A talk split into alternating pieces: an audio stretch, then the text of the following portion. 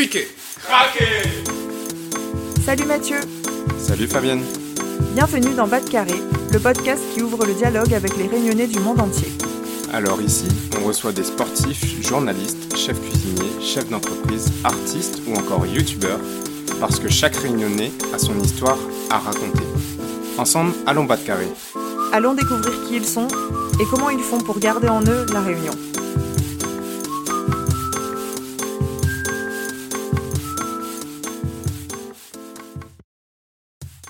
Salut Mathieu Salut Lucie, comment il est? Bah elle est là, elle est là, même si la frêle est là aussi à New York. Et toi, comment il est? Bah ça va aussi, même si la réunion me manque beaucoup. Mais on a très bien démarré l'année avec l'épisode de Maticos il y a deux semaines. Et on continue sur notre lancée avec un nouvel épisode sous le signe de la danse. Alors Lucie, qui accueille-t-on au micro de Bas de Carré aujourd'hui? Eh ben, je suis super contente de vous parler de notre nouvelle invitée.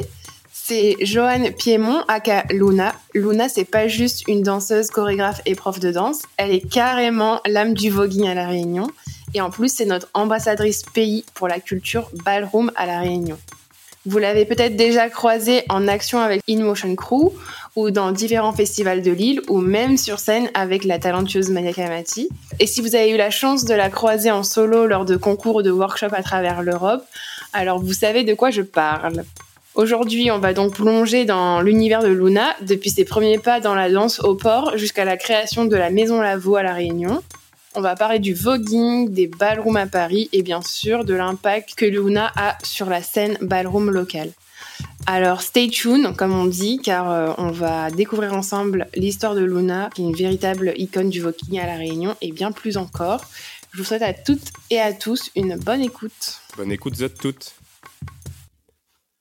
Bienvenue dans Bas de Carré. Aujourd'hui, c'est un honneur d'accueillir Joanne Aka Luna.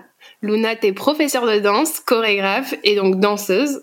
Tu es aussi l'icône du voguing Madine Réunion et l'ambassadrice de la culture ballroom à La Réunion. Merci infiniment d'être parmi nous, Luna. Bonsoir, bonsoir tout le monde, ou bonjour, dépendant de où vous êtes, à quelle heure il est quand vous écoutez ce podcast. Merci euh, Bas de Carré de m'avoir contacté, ça m'a fait super plaisir. C'est la première fois déjà que je fais un podcast, donc euh, c'est une première pour moi et euh, ça me fait plaisir de pouvoir partager mon histoire avec vous, quoi. Donc merci beaucoup. Bah, c'est avec plaisir. Commençons euh, par le commencement, comme on dit. Donc, tu es un enfant du port. À quoi ressemblait ou comment était ton enfance au port?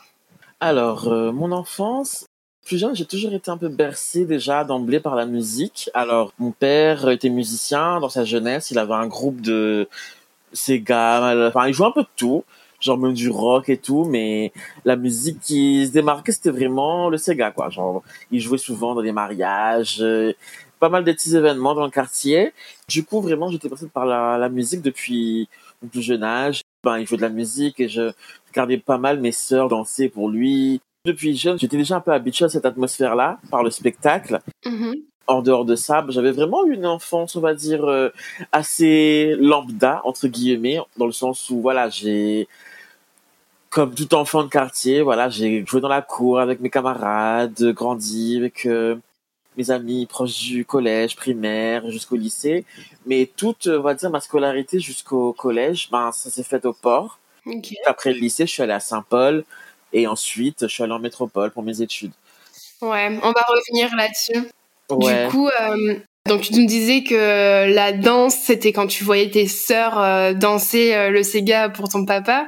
Donc euh, c'est vrai qu'on comprend que en fait la musique, ça a toujours une place euh, importante dans ta vie. Et à quel moment en fait tu as commencé à ressentir cette passion pour euh, la danse?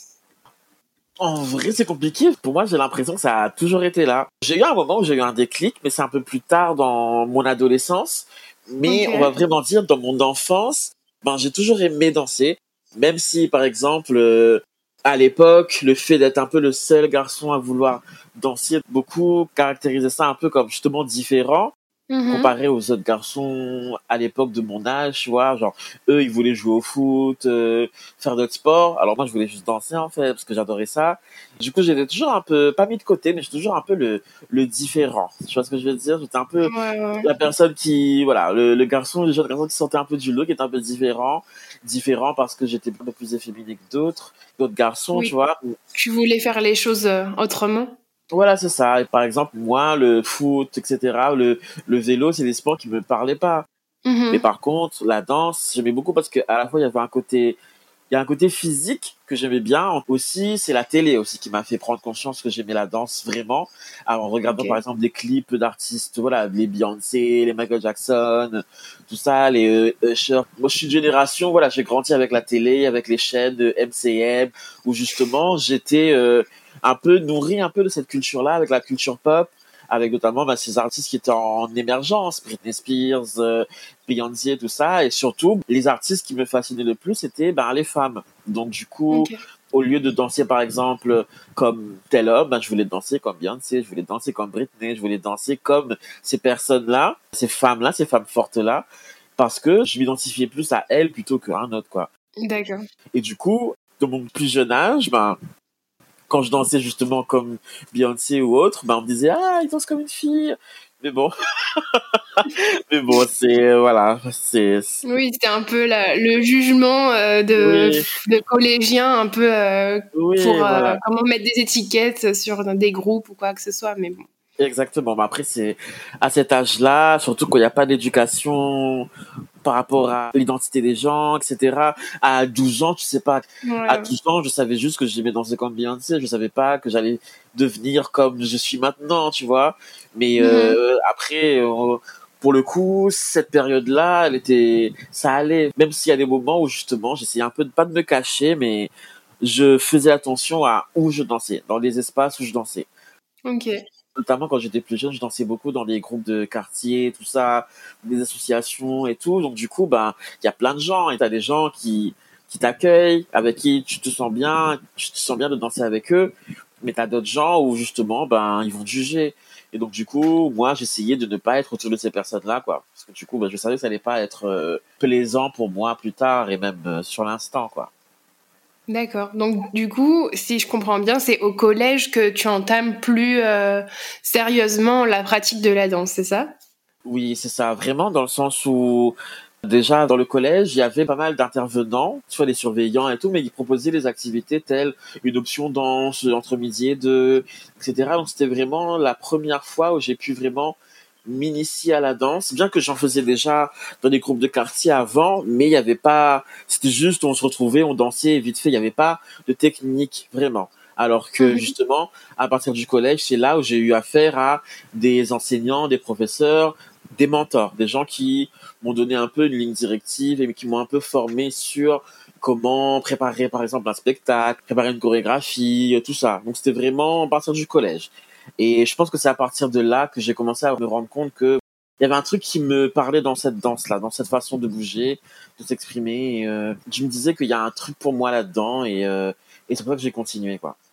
Ok. Donc tout à l'heure, tu nous parlais de tes sources d'inspiration, donc euh, Britney, Usher, Beyoncé, et puis aussi la télé en fait, qui a joué un rôle important. Oui. Est-ce que tu pourrais nous dire euh, c'est quoi les styles de danse que tu explorais euh, à ce moment-là, au début de ton parcours? Alors, euh, ben du coup, tu me mets dans le contexte de l'époque justement. Pour moi, c'était Ouais. compliqué de poser un nom sur ces styles de danse parce que j'avais pas de connaissances. Parce que pour moi, c'était juste euh, danser comme Beyoncé ou danser comme Britney. Mais après, plus tard, je me, en apprenant, ben, je sais que maintenant, par exemple, le style que Britney faisait dans ses chorégraphies, ça s'appelle du street jazz ou le style que Beyoncé et Usher faisaient, ben, c'est du hip-hop.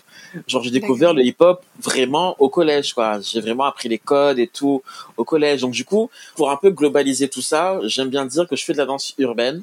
Parce que du coup, c'est vraiment de la danse de rue, finalement. Mhm. Même si le street jazz, c'est une danse que les gens apprennent à, souvent dans les écoles de danse et tout, et le hip-hop aussi maintenant, mais ça reste quand même très attaché à la rue. Donc c'est pour ça que souvent, quand les gens me demandent qu'est-ce que je faisais au début, souvent danse urbaine parce que ça regroupe pas mal de choses. Après aussi, il y a un détail que j'ai oublié de dire, ben, quand je faisais du hip-hop aussi, du coup au collège, ben, je faisais également une autre discipline qui est le dancehall. Et ça, je l'ai découvert en fait avec euh, une de mes euh, nièces qui faisait cette danse-là. Et du coup, elle, c'est vraiment la personne avec qui j'ai, on a grandi ensemble, même si on est, on est, si on est neveu, enfin nièce, tonton, on est vraiment comme frères et sœurs. Et on a toujours Mhm. dansé ensemble. On a toujours dansé ensemble et on danse ensemble pour des baptêmes, mariages et tout. Et elle, elle faisait du dancehall. Elle faisait vraiment partie de la communauté dancehall de, du port. Donc, ils organisaient souvent des sound systems, des concours de danse, des battles, des concerts et tout. Du coup, elle, elle allait danser. Et du coup, moi, comme j'étais trop jeune, je pouvais pas monter sur scène. Et puis, euh, c'était pas un milieu pour mon âge. Du coup, moi, je j'étais sur le coin et je regardais. Du coup, je regardais, je j'apprenais aussi ce qu'ils faisaient, mais je pouvais pas danser parce que c'est une danse qui à 12 ans, c'est compliqué parce que c'est des mouvements, c'est subjectif, euh, voilà, il faut l'assumer, etc. Et surtout, bah, comme Beyoncé, Britney et tout, les mouvements que moi je gravitais plus vers, c'était des mouvements féminins. Et euh, dans la culture jamaïcaine avec le dancehall, ils sont ils sont très, je, bah, je vais le dire, c'est très homophobe, je trouve. Dans la culture jamaïcaine, la danse, elle est très homophobe dans le sens où, voilà, ben, beaucoup de personnes homosexuelles là-bas peuvent être tuées, frappées et tout. Et il y a Mhm. beaucoup de codes. Dans le dancehall, pareil, il y a des mots, il y a un style de danse vraiment relié aux hommes et un style de danse relié aux femmes. Mhm. Et du coup, bah, moi, je gravitais plus sur le style de danse des femmes, quoi. Et comme je savais que je pouvais pas le danser librement dans ces espaces-là, du coup, je regardais de loin et j'apprenais, mais je dansais chez moi, quoi. Ok, ça marche. J'aimerais qu'on passe un peu euh, plus loin et à la création de InMotion Crew. J'en parlais en introduction. InMotion Crew, c'est euh, le groupe euh, que tu as créé avec euh, ta cousine au lycée, il me semble. En fait, qu'est-ce qui vous a inspiré pour la création de ce... Alors en fait, on n'a pas créé le groupe InMotion, c'était une personne extérieure qui a contacté plusieurs danseurs, il nous a rassemblés et euh, il a dit ben voilà, j'ai besoin que vous fassiez un groupe de danse. Et après en fait nous, et ben justement ma nièce et moi, on s'est réapproprié son projet et on l'a mis à notre sauce. Et en fait, c'est comme si on a, à partir de ce qu'il a fait, en fait, on a recréé quelque chose d'autre. Et de là est né InMotion, en fait. Et du coup, nous, InMotion, en fait, on a vraiment voulu le créer parce que on voulait déjà, ben, s'exprimer, on voulait danser. Et c'était vraiment l'occasion pour nous de vraiment de s'exprimer à 100% en termes de chorégraphie, de spectacle, de show, de concours, etc.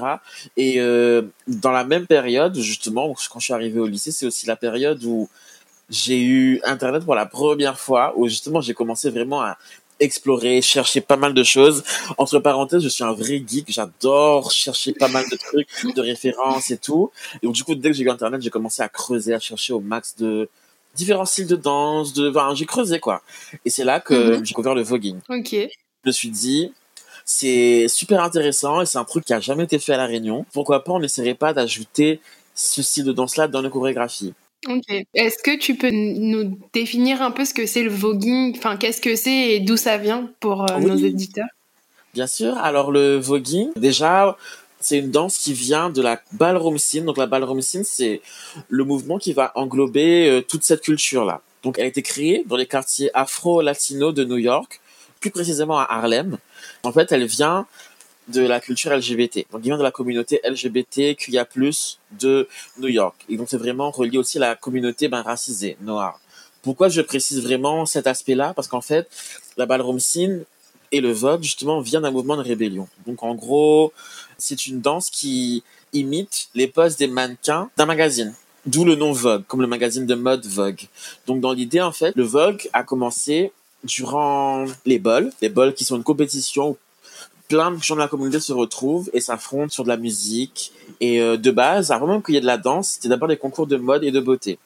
Et en fait, ce qui s'est arrivé durant des battles avec la musique, en fait, comme c'est beaucoup basé sur de la musique house, disco, tout ça, mais il y a une personne, elle a pris un magazine Vogue, elle a montré la couverture, et l'idée c'est qu'elle imitait les poses sur le magazine. Genre, elle tournait la page, il y avait une pause, elle faisait la même pose. Elle tournait une page, elle faisait la même pose. Et elle faisait ça sur le rythme de la musique, en fait. Et quand il y a eu ce moment-là, en fait, les gens commençaient à faire la même chose. Et en fait, il y a un mouvement de répétition, de un peu un effet domino qui a créé cette danse. D'accord. D'où le nom Vogue, en fait, qui sont du coup des imitations de poses de mannequins sur un rythme de musique. Ça, c'était vraiment le début du Vogue. Après, maintenant, ça a évolué sur différentes branches qui a vraiment chacun ses codes. Parce que dans le Vogue, il y a plein de styles de danse aussi. Donc, euh, on peut en parler plus tard s'il y a besoin d'être euh, plus détaillé là-dessus. Ou si je peux en parler maintenant. Euh, Bah, comme tu veux. ok. En fait, le voguing, c'est le grand style et il y a trois Il y a le old way, qui est le premier style de Vogue. On peut le retrouver dans le clip de Madonna. Vogue d'ailleurs. Là, dans ce clip-là, ils font du Old Way et c'est d'ailleurs l'une des premières, euh, on va dire, euh, représentations médiatiques de cette danse dans les médias. J'aime trop cette musique. oui, non, mais c'est incroyable. Et après, il y a le New Way, pareil, une forme de voguing avec beaucoup de contorsion. Et après, il y a le Vogue Femme qui a été créé par les Femme Queens, qui sont les femmes trans qui voguent, qui sont de la communauté. Donc euh, voilà, donc la ballroom scene et le Vogue, c'est un mouvement et une danse qui a beaucoup beaucoup de codes. Donc du coup, pour revenir euh, à In Motion Crew, donc tu fouilles sur internet, tu trouves le Vogue sur euh, YouTube. Ouais. Donc on peut dire que déjà internet a joué un rôle assez important dans bah en fait ce qui est aujourd'hui In Motion Crew et et du coup en fait comment tu abordes le processus de création d'une chorégraphie? Euh, oui, même si Motion croit son identité et vraiment son identité à part entière, l'idée c'est que chaque membre avait un peu sa différence. Et du coup, moi j'ai apporté ce côté vraiment queer avec le Vogue. Et d'ailleurs, on est le premier groupe de la Réunion à justement à représenter ces danses-là sur l'île. On a été champion de la Réunion sur plusieurs reprises et en mettant en avant ces styles de danse. Et c'est ce qui a fait notre différence sur plusieurs années, même actuellement. Maintenant, le groupe a bientôt 13 ans et euh, on est toujours euh, aussi actif pour répondre à ta deuxième question par rapport au processus de création. Alors euh, moi, souvent, moi quand je crée, j'aime écouter. Par exemple, j'ai une chanson qui va beaucoup m'interpeller, elle m'inspire. Je vais l'écouter non-stop. Je vais l'écouter non-stop jusqu'à ce que la chanson elle me elle saoule. et à partir de ce moment-là, je réfléchis à pas mal d'idées de positionnement, de placement. Et après, quand on se retrouve tout le monde en répétition, je fais un peu des tests, c'est-à-dire euh, allons-y ce mouvement-là je vois que ça passe. Ok, je rajoute un truc. Ok, va rajouter ça. Autant il y a des gens qui ont, par exemple, je compare avec ma justement, on est tous les deux chorégraphes d'InMotion. Elle, autant, elle arrive à imaginer une chorégraphie dans sa tête directement. Et quand elle arrive en répétition, allez, j'ai trouvé la choré, allons faire ça, ça, ça, ça, ça, ça, ça. Moi, c'est l'inverse. Moi, c'est, j'aurais juste plein de petites idées, mais la chorégraphie, elle doit se faire sur le moment, à la répétition. Plus dans l'intuition, tu veux dire? Oui, voilà. C'est, je vais essayer un mouvement. Si ça passe pas, bah on change. On changera jusqu'à ce qu'on trouvera le bon. Donc euh, voilà. Ça marche.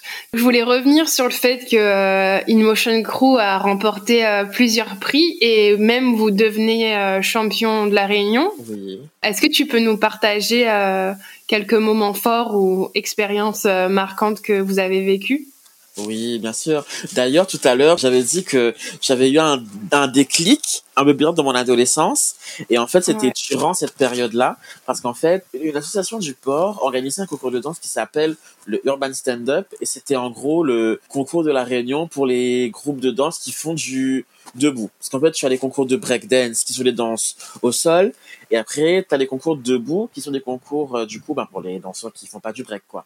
Et euh, du coup, c'était un concours chorégraphique. On devait préparer trois chorégraphies, une sur une musique de notre choix, une sur une musique qui nous imposait. Donc on n'avait pas le choix, on devait vraiment tous créer sur la même musique, tout le monde. Et ça, je trouve que c'était super intéressant.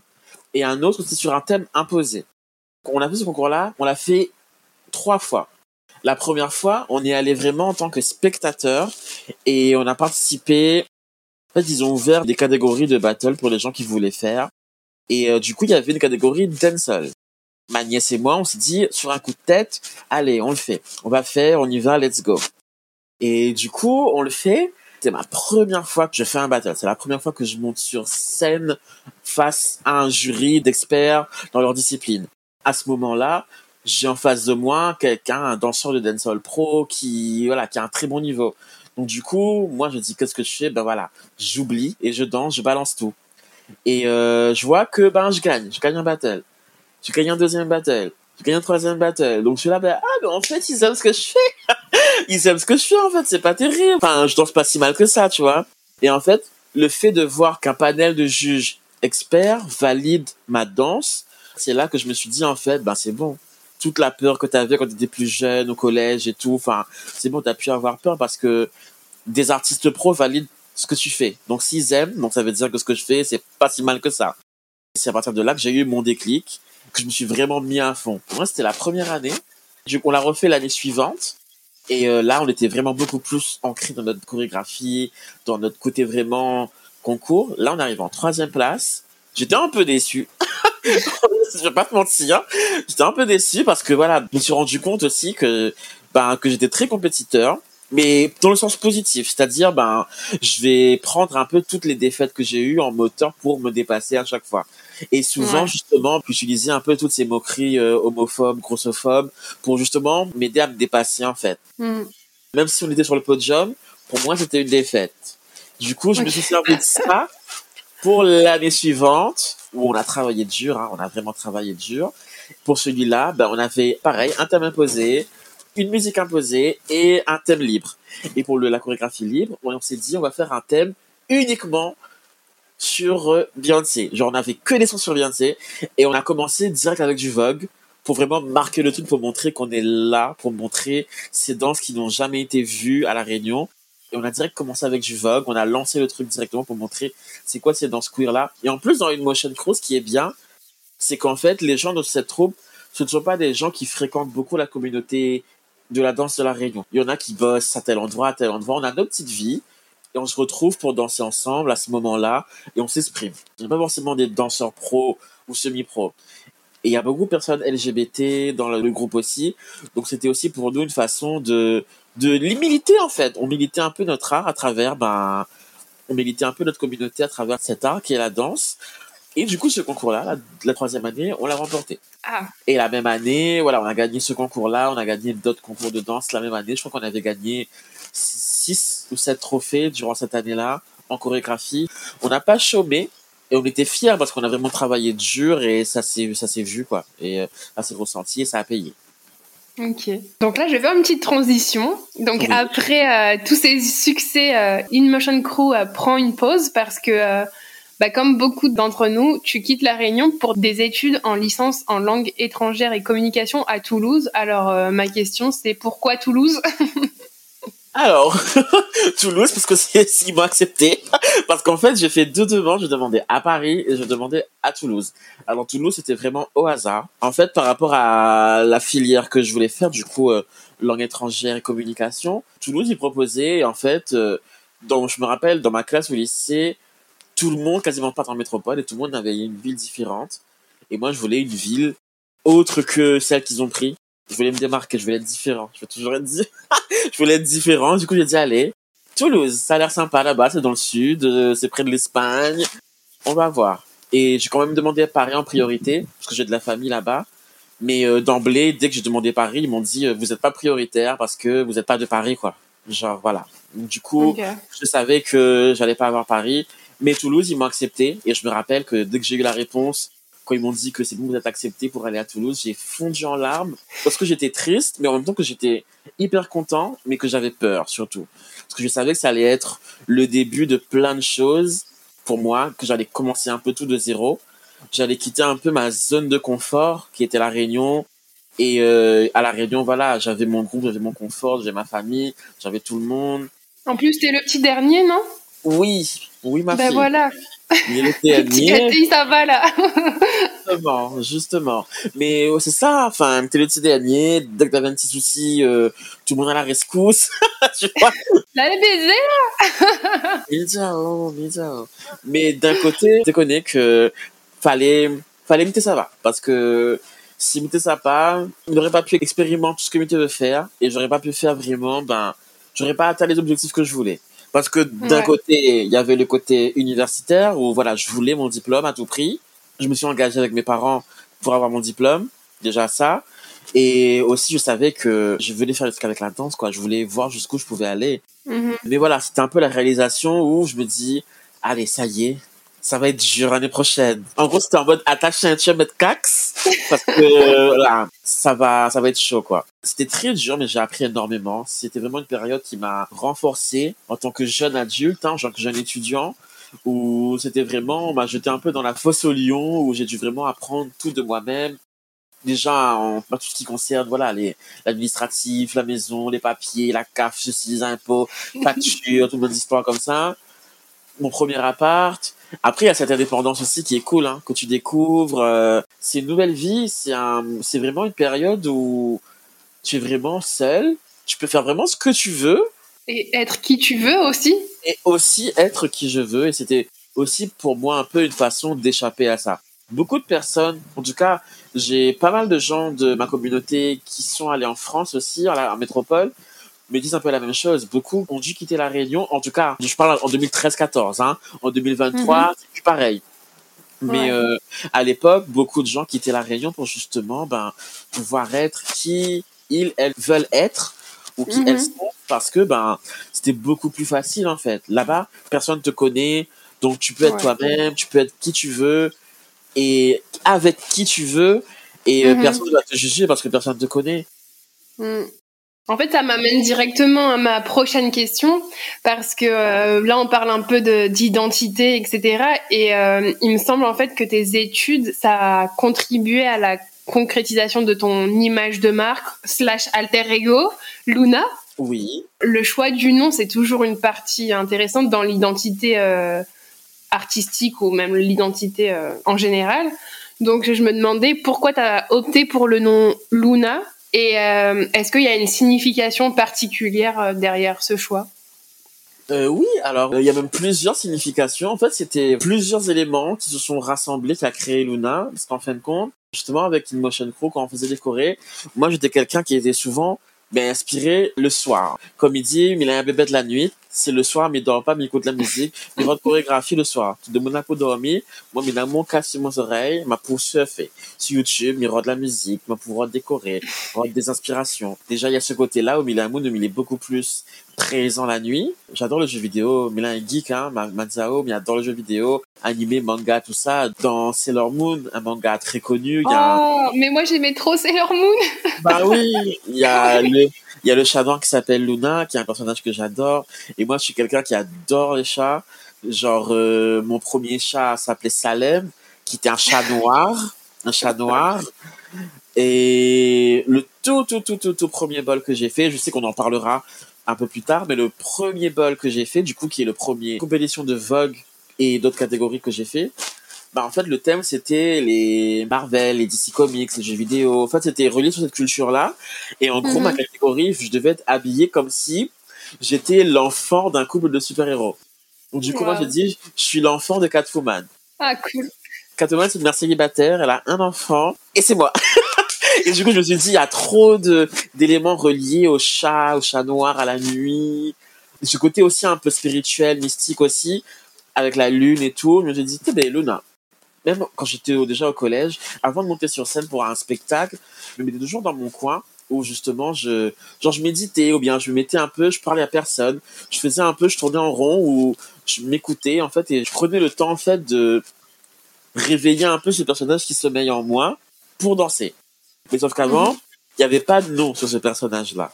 Du coup, je dansais, je défoulais, et quand c'était fini, je redevenais un peu moi-même. Voilà, très jovial, très timide et tout. Mais quand je danse, je suis quelqu'un d'autre. C'est Luna qui meillait, en fait, qui demandait qu'à sortir. Et ça, j'ai dû parcourir pas mal d'expériences dans ma vie, à La Réunion et en dehors de La Réunion, pour le découvrir. C'est trop inspirant, je trouve. Ce petit chat là qui... qui sort un peu la nuit, enfin, c'est trop bien. Ouais, c'est ça. C'est une double vie. Même là, c'est une double vie. Mais sauf que là, la double vie, elle est plus, elle est plus cachée. Parce qu'avant, je cachais un peu. Parce que quand j'étais en France, en métropole, je parlais pas trop à ma famille de ce que je faisais en dehors de, mhm. des études. La danse et tout, j'en parlais pas. Parce que j'avais peur du retour que ça pouvait avoir. J'avais peur qu'ils disent, oh, c'est quoi ça? Parce que mine de rien, voilà, la ballroom c'est même si c'est ultra créatif, pour quelqu'un qui connaît pas, ça peut être choquant dans le sens où voilà, les gens, c'est beaucoup dans l'exubérance, beaucoup dans limite un peu l'exhibition, mais artistique, tu vois. Donc, il mm-hmm. faut quand même un minimum d'ouverture d'esprit. Donc, si t'es pas ouvert d'esprit ou que voilà, tu vois ça sans forcément connaître le vocabulaire, ben ça peut choquer. Et donc moi, j'ai dû voilà un peu me cacher. Et... Mais voilà, ça a changé entre temps. Tu trouves tout de suite la transition pour moi parce que du coup, je voulais revenir à ton parcours euh, sur les routes de la France hexagonale. Ouais. Donc, euh, tu disais, euh, bon, tu étais à Toulouse et puis de temps en temps, tu te rends à la capitale. Donc, Paris est une révélation pour toi parce que lors de tes visites, donc comme tu nous en as déjà un peu parlé, tu découvres les ballrooms. Les balles, oui. Et du coup, moi, je voulais que tu me parles un peu des ballrooms et des house et en fait comment elles animent ou elles ont influencé en fait ta trajectoire euh, artistique. Yes. Ou aussi peut-être nous expliquer ben, le principe des house Yes. Alors déjà, juste une petite correction dans le vocabulaire, c'est la ballroom scene. La ballroom scene, ça va englober tout. Et en fait, l'événement, c'est un bol. Donc du coup, par exemple, au lieu de dire les ballrooms, c'est plutôt les bols. Mais euh, t'inquiète, hein, t'es pas, t'es pas, pas la seule. Je suis encore débutante. oui, oui, oui, t'inquiète, t'inquiète.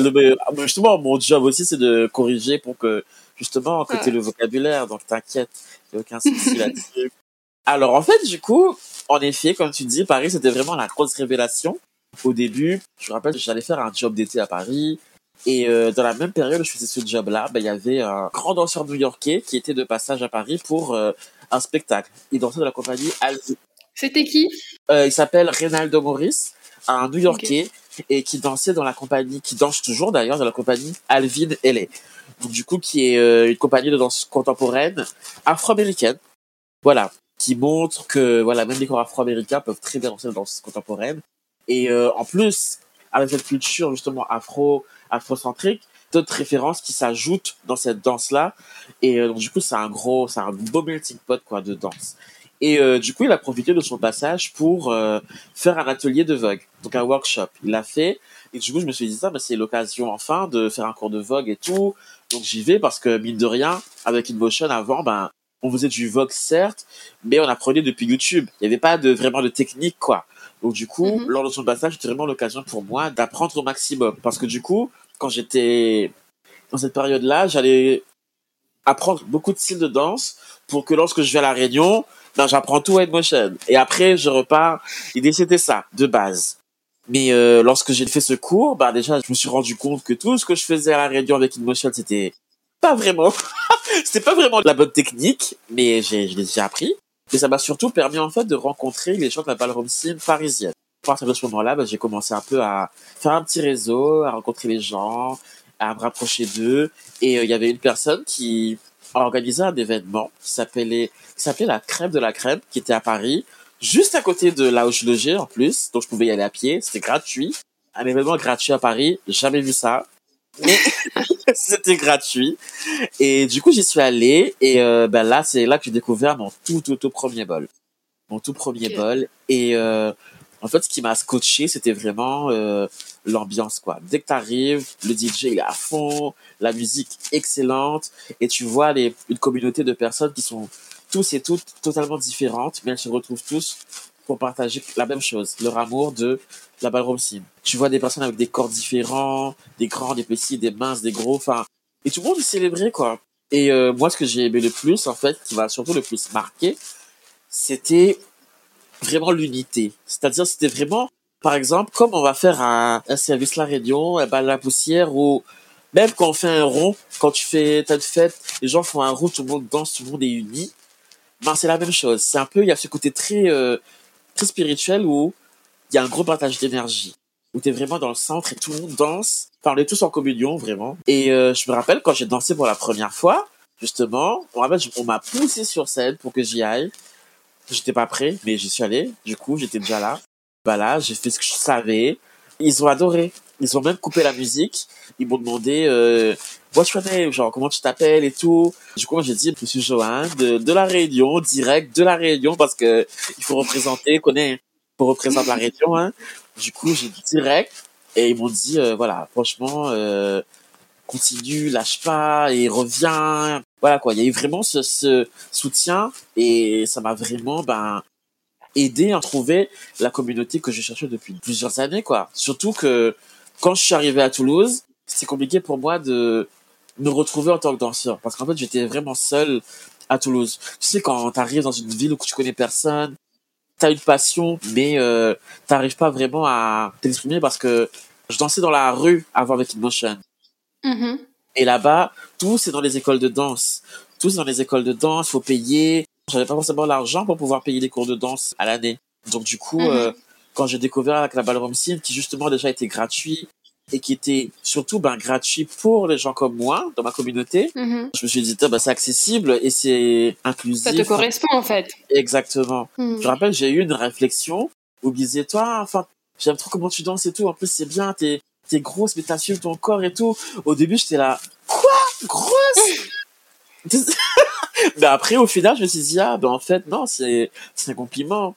C'est un compliment. C'est-à-dire, en fait, il, il m'a fait prendre conscience qu'en fait, que dans ma corpulence, ben, je m'exprimais à fond. Et en fait, ça s'est ressenti parce que ça a été célébré, en fait. Finalement, mhm. ma corpulence, c'est devenu ma force.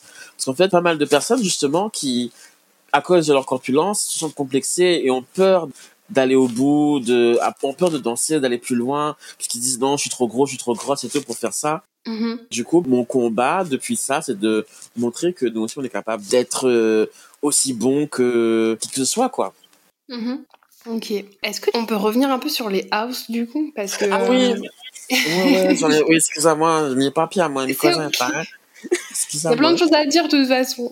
oui, grave. Oui, donc du coup, alors pour revenir sur les house, déjà si on se remet dans le contexte de l'époque de la ballroom scene qui est dans les années 70-80, beaucoup de personnes queer, donc de la communauté LGBT, plus, pouvaient ben voilà se faire mettre à la rue, se faire virer de leur boulot, même se faire même parfois tuer, agresser à cause de leur orientation sexuelle et identité. Mhm. Et donc, du coup, on était vraiment mis dans des situations d'insécurité. Et euh, notamment, euh, voilà, pour une communauté qui est, c'est vraiment des minorités sur des minorités, c'est vraiment des couches sur couches, quoi. Mhm. Et donc, du coup, la Ballroom a décidé de mettre en place justement des houses, donc des maisons, qui sont en fait un peu comme une deuxième famille. Je vais voir par exemple un jeune queer qui est à la rue, au lieu de le laisser dehors, ben, en fait, je vais lui dire, ben, tu sais quoi, rejoins ma house, comme ça, ben, on est ensemble. Je t'aide à te développer dans, déjà dans la vie, en termes social, mais je veux aussi, ben, que je te développe dans le monde de l'art, donc dans la ballroom scene. Donc, euh, l'idée, c'est de donner un espace, en fait, de, de sécurité, d'expression pour des jeunes. C'est vraiment un endroit où plein de jeunes s'expriment. Et donc, du coup, une house, c'est un peu comme une famille, du coup. Hein. Donc, du coup, on a une mother, donc une mère, un father, et t'as des kids la Bowser, c'est celle vraiment qui, qui gère, quoi. La mère, c'est, c'est la, c'est la mère, c'est elle qui gère tout le monde, qui les aide à se développer. Et après, tu as les kids. Donc, les kids, c'est les enfants. Et les enfants, ben, ils sortent pour les bols, et ils participent à des catégories, ils gagnent, ou ils perdent, mais voilà. Mais du coup, les house, elles euh, se confrontent euh, dans les bols, alors? Exactement. C'est ça. Et du coup, le bol, en fait, c'est le lieu de rassemblement où justement, ben, c'est vraiment la compétition. C'est un peu comme si, si un peu je mets dans le contexte de l'école, c'est un peu comme si, ben, les entraînements avec la house, c'est un peu comme les devoirs et le bol, c'est le, le contrôle. C'est le contrôle. Où t'as toutes les différentes houses qui s'affrontent et la house qui a le plus de trophées, ben, c'est la meilleure house, etc., quoi. D'accord. C'est vraiment une compétition pour les participants, mais pour les gens du public, c'est un spectacle parce que du coup, c'est toutes ces houses qui s'affrontent. En plus, il y a ce côté très, ben, très fashion, très exubérant, parce que beaucoup de house, du coup, s'inspirent ben, du monde de la mode. Déjà, même pour les mhm. noms de house, par exemple, je suis à la House of Mugler, la House of Balenciaga, euh, la mhm. House of euh, Revlon, qui est la House of, qui est une marque de maquillage. Enfin, voilà. Ils sont mhm. beaucoup inspirés de la mode, mais après, tu as aussi des houses qui s'inspirent d'une d'une esthétique ou d'une façon de voir les choses d'un mouvement. Par exemple, mhm. moi, je fais partie de la House of Ninja qui a été mhm. créée à New York. C'est l'une des premières houses.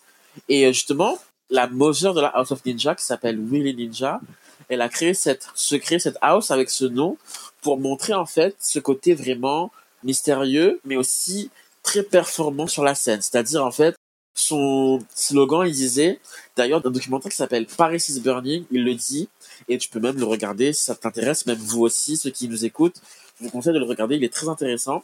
Et il dit souvent, les ninjas, quand ils sont sur le floor, ils viennent, ils tuent tout le monde, et ensuite ils repartent. Ni plus ni moins. We are assassins. On est vraiment des assassins. On vient, on tue tout le monde et après on part. Il y a ce côté vraiment très mystérieux, très. Mais du coup, les ninjas, ils ont la révélation d'être très très forts en danse. Ok. Donc voilà. Ok, donc en fait, finalement, on comprend que c'est un peu un, renversement parce que tu disais avoir subi des moqueries euh, grossophobes et homophobes au collège et au lycée. Et là, à Paris, tu ouvres en fait un espace de célébration qui, entre guillemets, euh, en fait, tu deviens le plus size queer artiste, en fait, euh, plutôt que... Exactement. Enfin voilà, toutes ces choses qui était traité négativement, en fait, ça devient ta force, ça te permet d'assumer euh, qui tu es et ça a dû être euh, super libérateur en fait. Ah oui, c'était vraiment, c'est exactement ça. C'était vraiment hyper libérateur et surtout, je me suis vite, enfin, vite, façon de parler. Mais je me suis rendu compte après que c'était, c'était devenu un peu une responsabilité pour moi de montrer cet aspect-là. C'est-à-dire, en fait, que je devienne un peu le visage pour cette branche de la communauté, les plus size qui sont danseurs. Parce que, mhm. au début, moi, je me rends pas compte. Moi, je viens, je danse, je mon truc et je rentre chez moi. Tu vois ce que je veux dire? Je retourne en cours. Mais après, des fois, je reçois des messages de gens du, du Brésil, du Mexique, du Japon, des gens que j'ai jamais vus de ma vie et qui me disent euh, Luna je, je te regarde sur YouTube et tu m'inspires parce que tu es une personne plus size et ça me fait plaisir de voir quelqu'un comme toi qui qui danse et ça leur donne envie de bah monter sur scène quoi mm-hmm. et quand je vois des messages comme ça ça me rend hyper ému parce que je me disais ben qui aurait pensé qu'un jour moi qui sors de la Réunion là touche autant de personnes quoi tu vois ça fait mm-hmm. hyper plaisir je fais une petite parenthèse, mais c'est plus du coup la rattacher à la Réunion. C'était un message que j'avais reçu d'une jeune rayonnaise et qui m'avait énormément touché, justement par rapport à, au message que j'ai transmis, qui me disait que elle a toujours voulu faire des concours de beauté, mais elle avait toujours peur d'être euh, mal jugée parce qu'elle était trop grosse et tout. Et elle m'a mhm. dit, après m'avoir vu, qu'elle a été inspirée, et du coup, elle m'a dit que le jour où elle m'envoie ce message, elle va faire son premier casting pour faire du mannequinat. Et quand j'ai vu ça, j'ai pleuré. Parce que pour moi, je me dis, putain, mais non seulement ça touche des gens d'ailleurs, mais ça touche aussi des gens de la Réunion. Et c'était aussi un peu le but pour moi, quoi. Parce qu'à la Réunion, il y a encore un gros stigma là-dessus, par rapport au corps, par rapport au regard des gens. Beaucoup de gens ont peur d'aller au bout de leurs rêves parce qu'ils ont peur du regard des autres à la Réunion. Donc, euh, de voir que les gens de la Réunion, justement, ben, arrive à passer au-dessus, arrive à se dépasser, arrive à prendre des risques, ben là c'est là que je me dis vraiment ben le travail que je fais touche aussi ma communauté dans mon île quoi. Donc ouais. Mhm. Très bien. Ben voilà qu'on parle de la Réunion. Donc après plusieurs années sur le continent, à donner des cours de danse, participer à des workshops dans plusieurs villes européennes, tu rentres à la Réunion et du coup c'est quoi le déclic? Quand je viens à la Réunion, j'organise mon premier cours de vogue. Du coup, je me dis je sais pas si ça va marcher, je sais pas s'il y aura du monde, je sais pas si ça va leur plaire ou pas, mais je tente. On va voir qu'est-ce que ça donne, on verra bien. Le cours complet. Allez, on fait un autre pour voir. Deuxième cours complet. Je refais un autre cours dans une salle un peu plus grande. Allez, on va essayer de refaire, on va voir si ça marche et tout. Encore, on refait. Complet. Je me disais, ben, il y a une demande, en fait. Et, ben après, ce que je me suis rendu vite compte, ben, les gens qui viennent dans ces cours-là, ben, c'est les mêmes personnes et c'est des gens de la communauté LGBT réunionnaise, quoi. C'est vraiment des personnes, ben, des personnes racisées, des personnes queer. Et je me dis, ben, ça a totalement son sens parce que la ballroom scene a été créée par des personnes racisées queer. Je me dis, ben, la scene a toute sa place à la Réunion parce que ça, ça nous parle, ça nous concerne aussi, hein, en tant que, colonie française. Ben, il y a aussi ce, ce besoin, tu vois, d'expression où notre communauté ne peut pas forcément l'avoir facilement ailleurs. Donc j'ai mhm. vraiment, j'ai vraiment senti, j'ai vraiment réalisé que la Réunion avait besoin de ça, qu'ils avaient besoin de cet espace-là pour s'exprimer, pour vraiment se donner un fond et se dépasser, créer et militer autrement, militer à travers la, à travers la danse, à travers tout ça. La semaine dernière, j'ai organisé un bol à la friche au port. C'était blindé de monde et surtout, ben, la communauté était là, quoi. Elles sont tout le temps là et ça fait toujours plaisir de voir que les gens sont demandeurs et ils sont hyper réceptifs quoi. À chaque fois, il y a que du positif qui en ressort. Donc voilà, j'ai vraiment réalisé le besoin de cette culture-là pour euh, la Réunion quoi. Donc du coup, je voulais revenir aussi à hum, en 2021, c'est l'année de la première euh, marche des visibilités à la Réunion. Oui. Et où tu as également organisé le premier euh, bol à la Cité des Arts à Saint-Denis. Est-ce que introduire la ballroom à la Réunion, ça a représenté un défi pour toi? Ouais, Ouais, non, c'était vraiment un gros défi parce que déjà, ben, je me dis, on va faire le premier bol. Mais euh, voilà, dans l'idée, c'était vraiment, on commence de... Pas qu'on commence de rien, parce que j'ai quand même commencé à porter mon savoir-faire, tout ça. Mais je savais que ça allait être vraiment, ben, le niveau allait être bas. Après, je sais que, voilà, des fois, au début, j'avais tendance à trop vouloir me rattacher à ce que je voyais à Paris. Mais après, à Paris, mhm. ça fait déjà des décennies que ça existe. À la radio, c'est le tout premier bol. Et euh, c'est c'était un défi, mais je savais que voilà, j'étais super bien pris en charge avec euh, l'association Requeer qui m'a super bien épaulé là-dessus. et qui m'aide toujours d'ailleurs, qui m'a aidé la semaine dernière pour mon bol. Et ils m'ont beaucoup aidé sur le côté vraiment logistique, administratif. Moi, tout ce que j'ai eu à faire, c'était vraiment partager mon savoir-faire, partager mes idées de catégories, de thèmes, et surtout vraiment enseigner les gens. Mhm. Ils m'ont vraiment donné cet espace-là. Je me rappelle lors de ce bol-là, c'était dans le cadre d'un festival. du coup, on avait plein de jours de libre. On pouvait faire un peu des ateliers, des cours, des répétitions et tout. Et donc, du coup, on a fait les ateliers de création de vêtements, travailler sur leur tenue pendant cette période-là. Il y a vraiment eu un travail et on a vraiment senti ce, ils se sont dit, c'est le premier bol, on va tous le faire et tout. Et il y avait quand même pas mal de participants. Même si le niveau. était investi, quoi. Ouais, grave. Même si le niveau était pas ouf, c'est pas grave. Il faut commencer quelque part. Et du coup, c'était hyper bien, quoi. Et surtout, l'année suivante, l'année suivante, le niveau a monté d'un cran, mais c'était vraiment incroyable, quoi.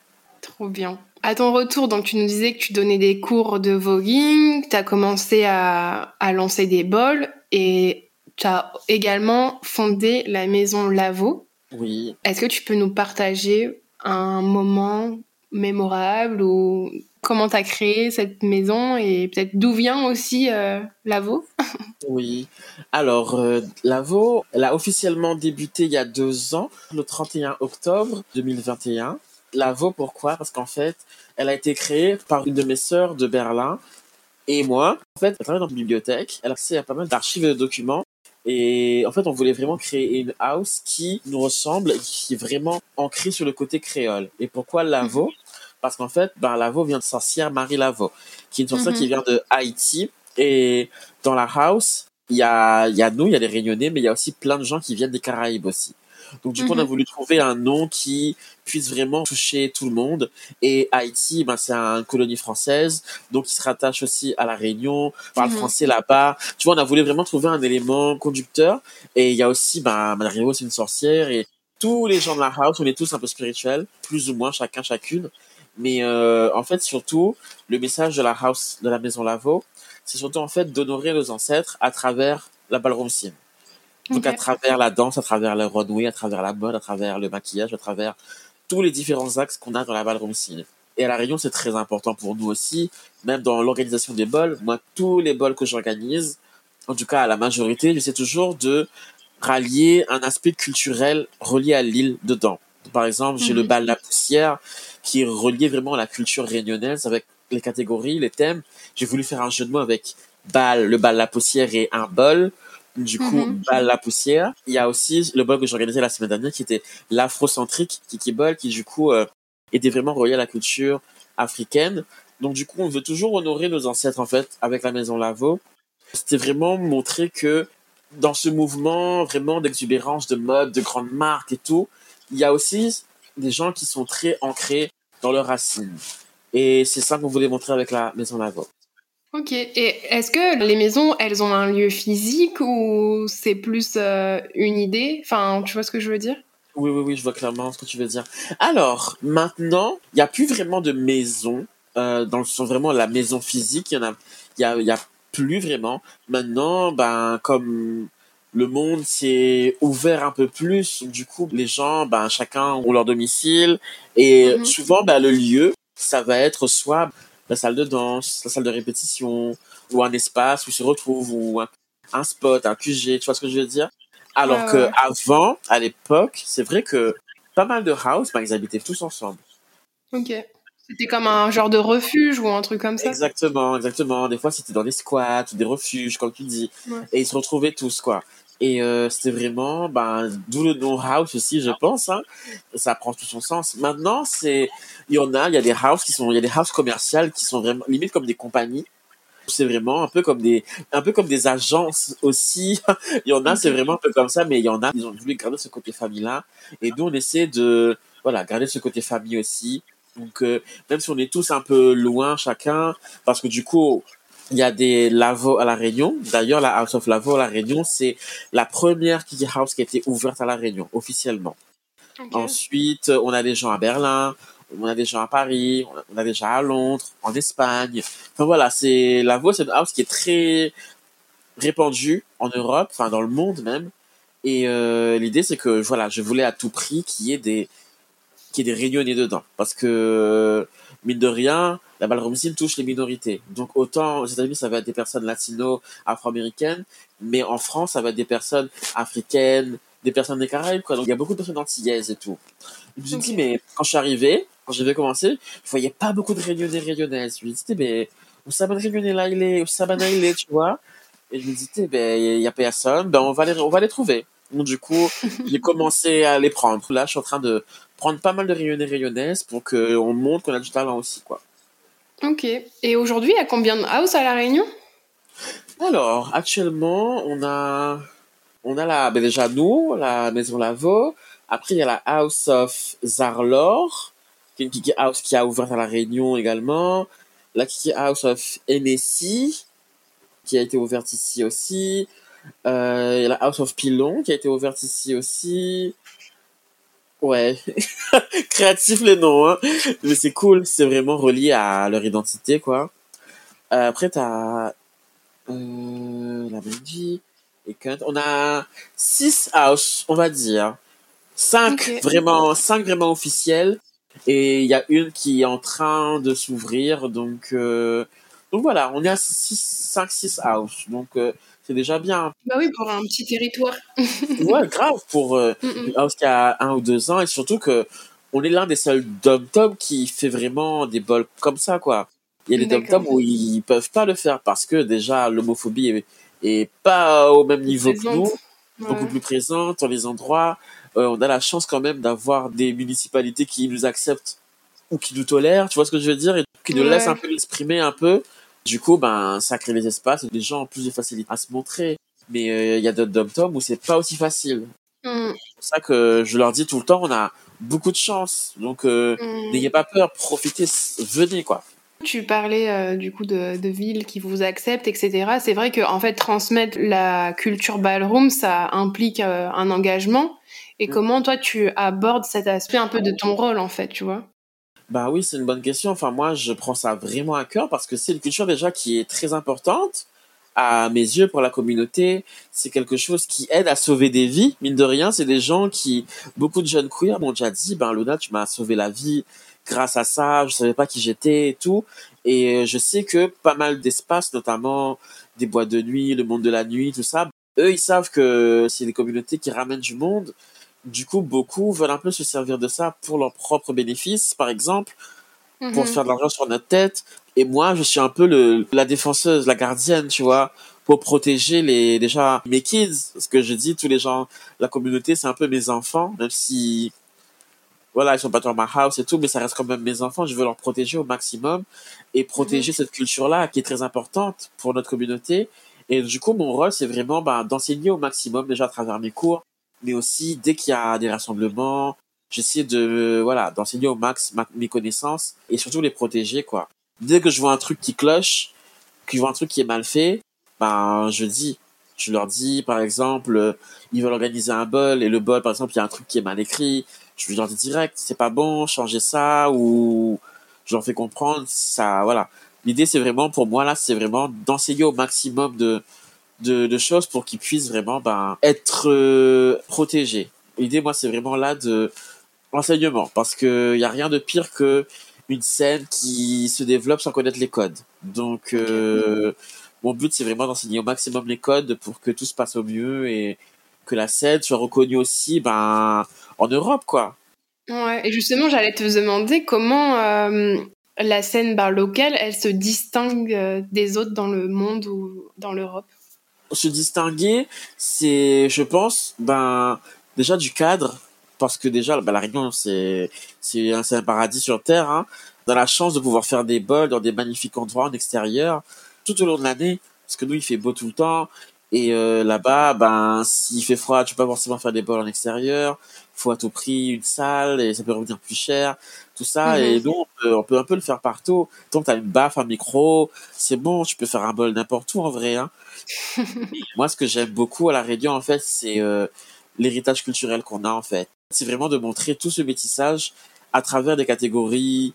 C'est vraiment un clash de culture, mais qui, pour moi, se marie très bien avec euh, déjà par exemple la culture malbar avec tous les ornements, tous les bijoux, euh, la culture malgache avec la musique, les percussions qui te prend dans les tripes et tout, ben c'est pour moi c'est pas c'est la même sensation que j'ai quand j'écoute une musique de Vogue quoi. Un truc te prend dans les tripes et euh, je pense que beaucoup se sont reconnus très vite dedans et c'est pour ça que c'est très populaire maintenant quoi. Ok. Et comment tu imagines du coup l'évolution de la scène euh, ballroom à la Réunion dans les années à venir? Euh, fou Alors, euh, franchement, tu vis trop dans l'instant présent? Non, non, non, franchement, non, parce que mine de rien, moi, je suis quelqu'un, je, je, me projette toujours avant de m'embarquer dans quelque chose. Euh, mais pour le coup, moi, je pense que la Réunion, elle va, si on est continuer à faire ce qu'on fait là, je pense que la Réunion va réussir en fait à créer sa propre ballroom scène locale à part entière où elle aura ses propres catégories, où elle aura ses propres thèmes, elle aura ses propres idées, tout en respectant bien évidemment les codes qui a été apportés, bah, déjà par mes connaissances, mais surtout qui a été apporté de New York, qui arrive à Paris, et qui arrive à La Réunion. Mais mhm. euh, je pense qu'elle va vraiment devenir une scène à part entière, avec ses propres codes et c'est un peu mon but aussi. Hein. Genre là, moi, je, je crée des catégories, je crée des trucs qui n'ont pas été faits en France parce que je veux que ça se, je veux que les gens de la Réunion puissent se refléter en fait avec ces bols là. Donc euh, voilà, donc je pense qu'elle va vraiment devenir une scène à part entière dans l'océan Indien parce que je sais que même les gens de Maurice et tout, ils voient ce qui se passe ici voilà, je veux que la Réunion devienne un peu une destination pour euh, cette activité-là, quoi. Faire un peu du tourisme culturel, comme on dit. Mhm. Bon, on arrive à la fin de l'interview. Yes. En fait, j'aimerais bien savoir euh, si tu peux nous partager euh, les projets futurs sur lesquels tu travailles en ce moment, que ce soit sur la scène, dans l'enseignement de la danse ou tes engagements militants. Oui. Alors euh, déjà pour l'année prochaine, euh, l'idée c'est un peu de garder la même cadence. Alors j'ai à la fois avec ma troupe In Motion Crew, on va lancer pour Maya Kamati pour un de ses concerts. Donc du coup là on est en train de préparer toutes les chorégraphies pour ses chansons. Vous n'êtes pas allé à l'Olympia? Non, malheureusement. non, malheureusement pas le budget. Enfin, non, pas le budget. C'est compliqué, on est beaucoup, hein. on est 11. Donc pour payer oui, tous les billets d'avion, euh, franchement on aurait bien voulu. Hein. Mais ouais, malheureusement, c'est pas le moment. Peut-être un jour, hein, qui sait? La prochaine fois. Prochaine fois. Ouais, prochaine fois. On croise les doigts. Ouais, et du coup, ben, on prépare ce spectacle-là. Après, euh, moi, je continue toujours à organiser des bols. Et l'idée, c'est que je continue un peu à monter le niveau en créativité, en termes de thèmes, de catégories, de création de visuels, tout ça. Monter de grade, en fait. Continuer à monter le level en termes de qualité d'événement. Je travaille aussi sur un projet là, vidéo. Je peux pas en dire davantage, mais voilà, je travaille sur un gros projet artistique qui va permettre en fait d'archiver un peu tout ce qui s'est passé justement dans dans la ballroom scene réunionnaise durant ces trois dernières années. Et euh, du coup, c'est un gros projet que j'aimerais justement présenter un peu sous forme soit d'expo ou euh, de voilà. Donc il y a ça et je sais pas quand ce sera prêt, mais peut-être fin d'année ou même avant à voir. Donc euh, il y a ça et euh, et pour le moment, je pense que c'est déjà pas mal. bah ouais, c'est déjà c'est déjà super. Ouais, d'ailleurs en janvier là, je vais juger un bol à Berlin. Genre ils m'ont contacté pour que j'y aille. Ils m'ont dit euh, qu'on veut que tu viennes et tout. Je leur ai dit vous êtes sûr que vous voulez être mon c'est billet cher hein, la réunion billet cher hein.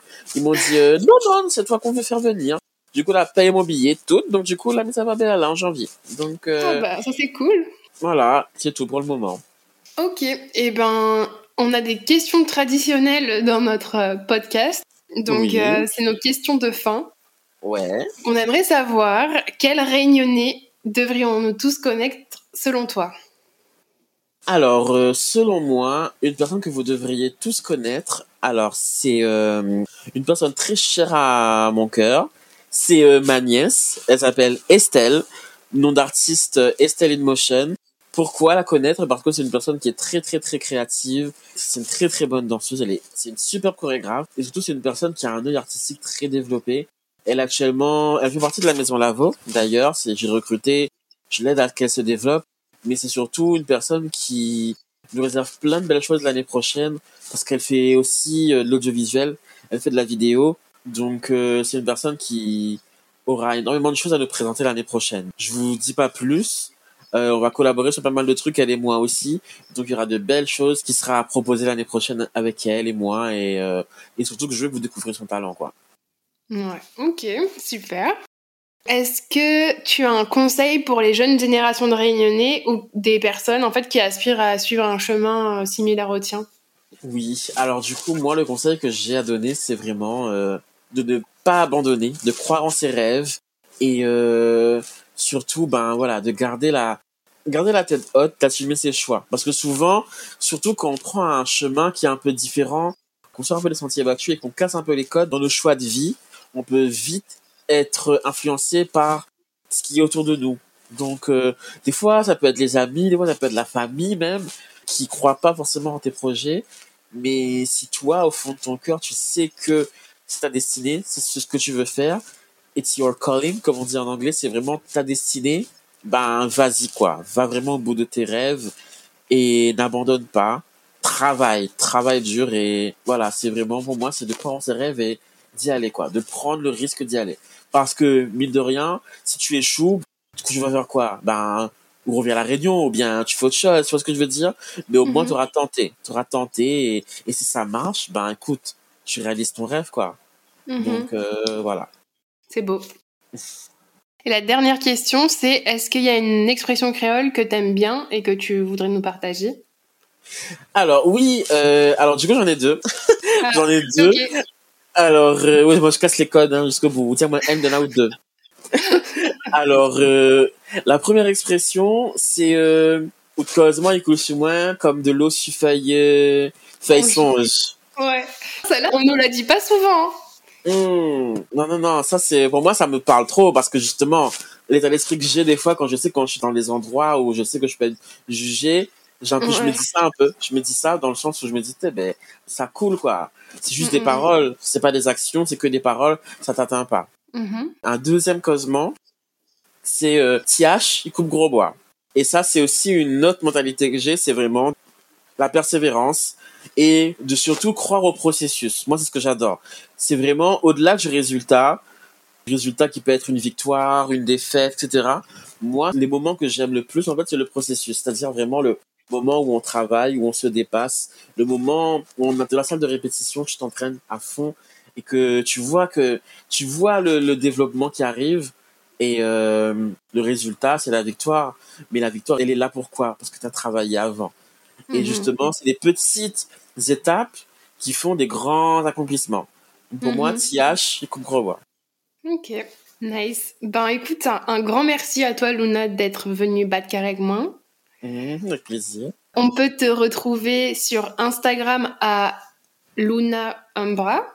Yes. Est-ce qu'on peut te retrouver ailleurs? Ben à Berlin en janvier, mais bon, je sais pas si des gens à Berlin nous écoutent. Espérons. Oui, comme tu l'as dit, hein, vous me trouvez sur Instagram, c'est là où je suis le plus euh, réactif, on va dire.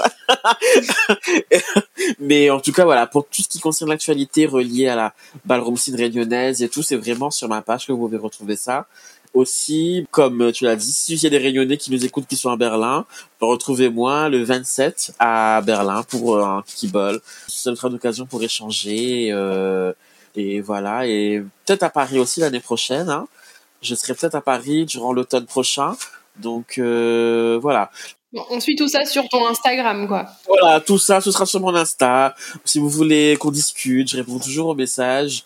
Et surtout, ben, si vous avez des questions reliées à la ballroom scene, euh, casse un petit blague, euh, voilà, discuter, je suis là.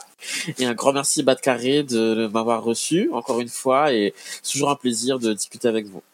Bah écoute, merci infiniment pour euh, ta générosité et nous avoir raconté ton histoire. Et merci à nos auditeurs de nous avoir écoutés. À bientôt Ciao On espère que cet épisode vous a plu.